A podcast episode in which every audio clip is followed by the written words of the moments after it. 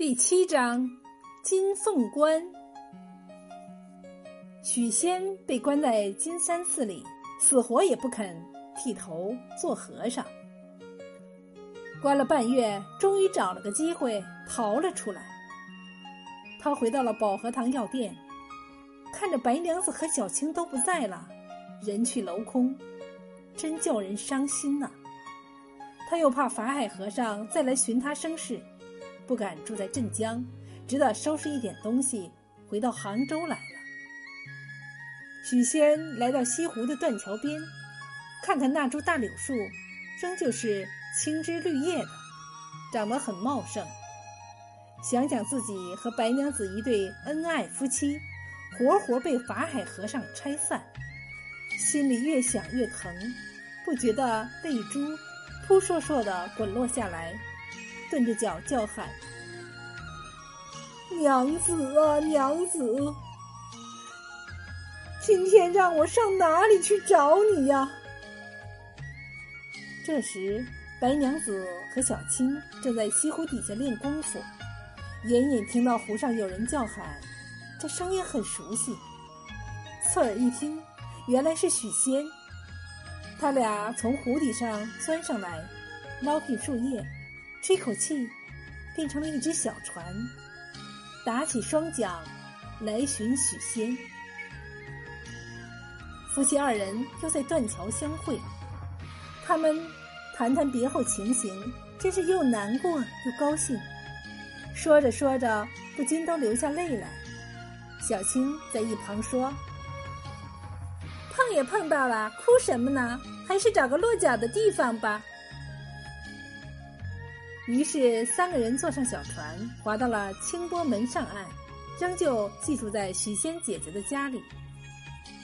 日子过得很快，转眼过了新年，元宵节下，白娘子生下了一个白白胖胖的娃娃。许仙乐得整天合不拢嘴巴，见人老是笑。孩子满月那一天，许仙家里做汤饼会。办满月酒，许仙姐姐和小青忙着在外头张罗。白娘子清早起身，在内房梳妆打扮。许仙在一旁看着自己的妻子，见她红焦焦的脸，乌光光的头，比以前更好看了。他看着看着，忽然想起，今天娘子要抱孩子出去跟长辈亲友们见面。定个彩头，可惜他头上戴的首饰都丢到了镇江，没带来。这时，忽听大门外弄堂里有个货郎在叫喊：“卖金凤冠喽，卖金凤冠喽！”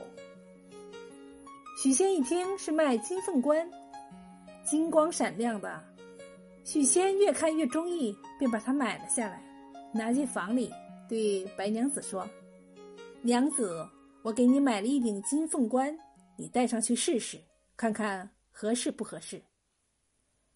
白娘子看看那金光闪亮的金凤冠，心里很欢喜，就让许仙把它戴到自己刚梳好的头上去。不料这金凤冠一戴到头上，就脱不下来了，她越箍越紧，越箍越紧。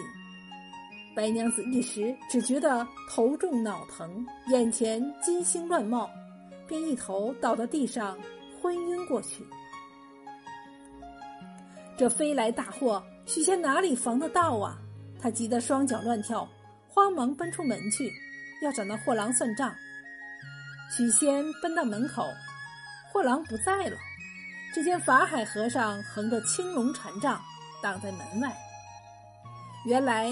那卖金凤冠的货郎就是法海和尚变的。自从许仙逃出了金山寺，法海和尚便满世界的找。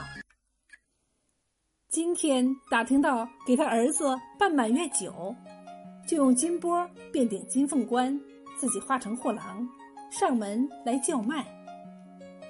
这时，法海和尚见许仙气急败坏的奔出来，面色都变青了。料想已经上了圈套，冲着他嘿嘿一阵冷笑。施主，好言好语你不听，今天我到你家里收妖来了。说着，便大踏步的闯进房里去。许仙要拦也拦不住。法海和尚朝着白娘子头上吹口气，金凤冠就变成金波，金波射出万道金光，把白娘子团团罩住。小青扑过去要跟法海和尚拼命，只听白娘子在金光里面喊他：“官人珍重，官人珍重。”你要好好抚养孩子呀！许仙是个凡夫俗子，他奈何法海和尚不得，只好从床上抱起孩子，给白娘子看上一眼。白娘子泪流满面，她的身体在金光下面已经渐渐缩小，渐渐缩小，最后变成了一条白蛇，被法海和尚收进了金钵里去了。法海和尚收了白蛇，在南平净慈寺前的雷峰顶上造了一座雷峰塔，弃尽金钵，把白蛇镇压在塔下，自己便上净慈寺里住下来看守。